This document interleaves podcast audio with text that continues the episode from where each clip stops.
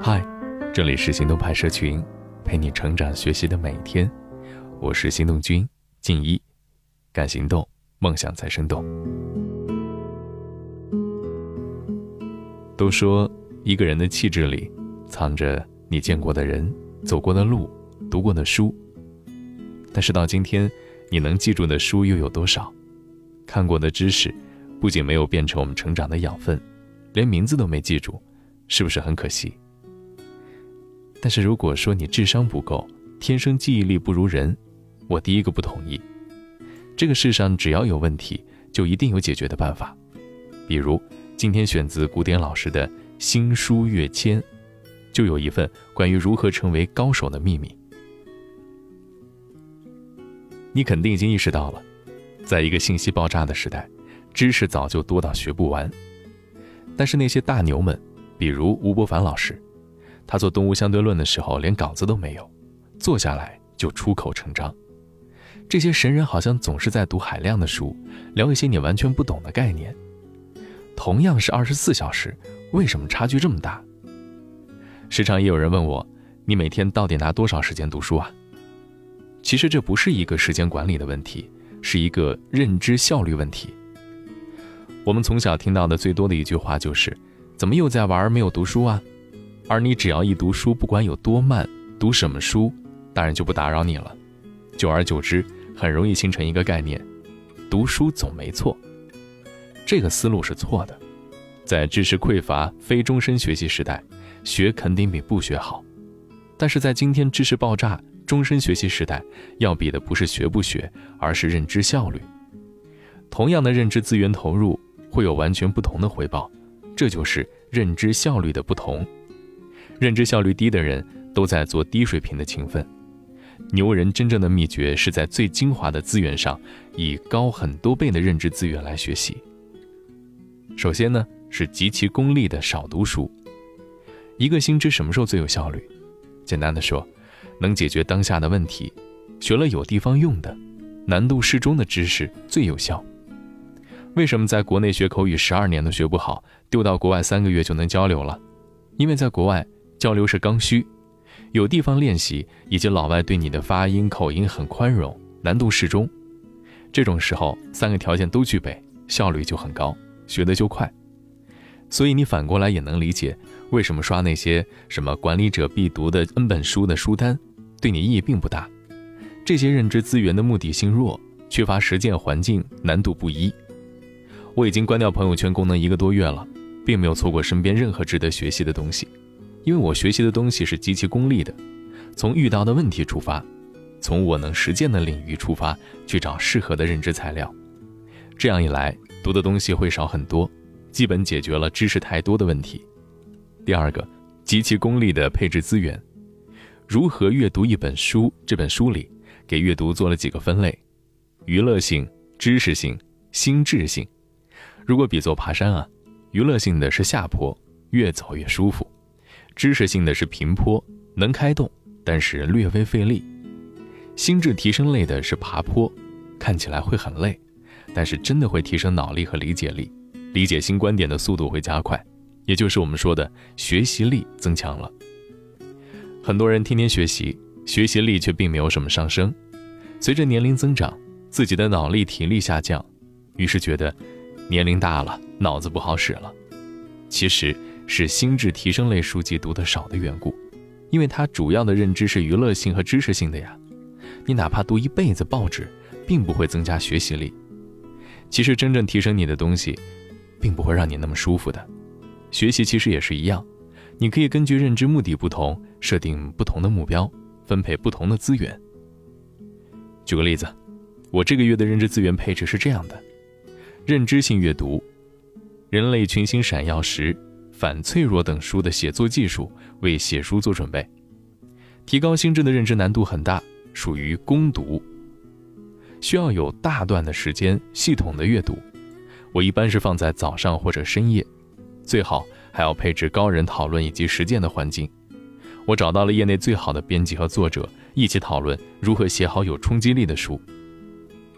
知识性阅读是各种行业的调查报告、行业论坛、大量专业书籍，比如人生设计、混沌生涯、认识电影、好好学习等等等等。知识性阅读的目的就是知道某事儿，所以特别适合碎片化学习和社交性学习。认知资源可以配置上下班路上，用碎片化时间检索式的读，实在不行拜托别人读，然后交流。读的时候迅速判断是不是有用的知识，决定自己的摄入深度。娱乐性的阅读，像《爱情刽子手》《理想的下午》《欧文亚龙》《舒国志》等等等等。娱乐性的学习主要是用来自我放松的，认知资源可以很低，放在累的时候翻几页，比如两次谈事之间读，有换脑子的感觉。最好的书还是三者兼有，不同时间有不同的阅读功能，比如彼得·德鲁克的《旁观者》，卓有成效的管理者，比如高效能人士的七个习惯。穷爸爸、富爸爸，比如文学中的《红楼梦》，所以一定要强忍住买书的欲望，极其功利的分配资源，从你自己的需求开始，区分三种阅读，设定目标，分配资源。第三个要跟你说的是，不要从第一页开始读书，最愚蠢的方式就是直接找一本书，打开第一页，然后往下读。你旅行的时候会和出车站的第一个人一直聊天。希望能找到这个城市里最有趣好玩的景点吗？显然不会。你可能会看看地图，找到几个地方，然后打车直接过去。但是我们就经常这样学习啊，从第一页开始，然后直接开始读，希望能学到有用的东西。最好的方法是先选书，先看书评，中文的看豆瓣，英文的看英文版亚马逊的评论，一般很有用。平行比较几本书，选择一本，然后再看目录。一般购书的网站都有，大概知道书的内容和框架，有时候有趣的序也值得读。最后啊，再看一下具体章节，带着问题直接切入要读的章节。想系统学习可以从目录开始看，这样的确会用你大概十五分钟的时间来选书，但是比起你在一本无用的书上花好几个小时，难道不是认知效率提升多了吗？有了这三个骰子，你要读的书应该少百分之七十五。阅读速度至少会提升一倍，不会有太多知识烦扰你了。但是很多人做不来，为什么呀？因为人的大脑是一个认知吝啬鬼，我们本能的选择最不耗脑子的方式进入，那就是拿起一本大家都在看的书，说：“读点书总没有错啊，大家都在读。”像巴甫洛夫的狗一样寻求阅读奖赏，而功利的读书法在阅读奖赏之前选择了延迟满足。先找到目标，调整好资源，带着问题进入，这三步就让你跑赢了百分之九十的人。好的方法，记住了，都是逆人性的。今天的关键词：跃迁。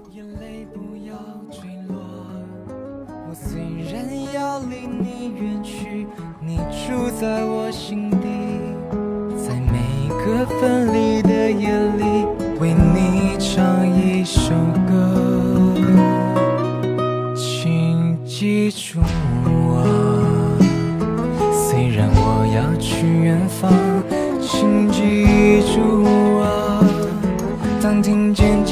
的悲伤，这就是我跟你在一起唯一的凭据。直到我再次拥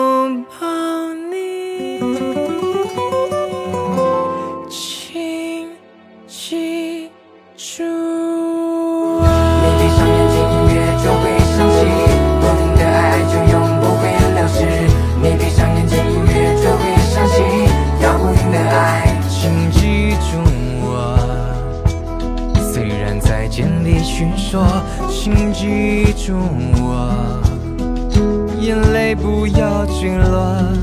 我虽然要离你远去，你住在我心底，在每个分离的夜里，为你唱一首歌。请记住我，我只将会消失。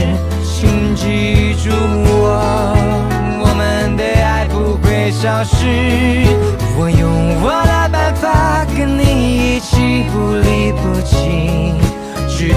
我再次拥抱。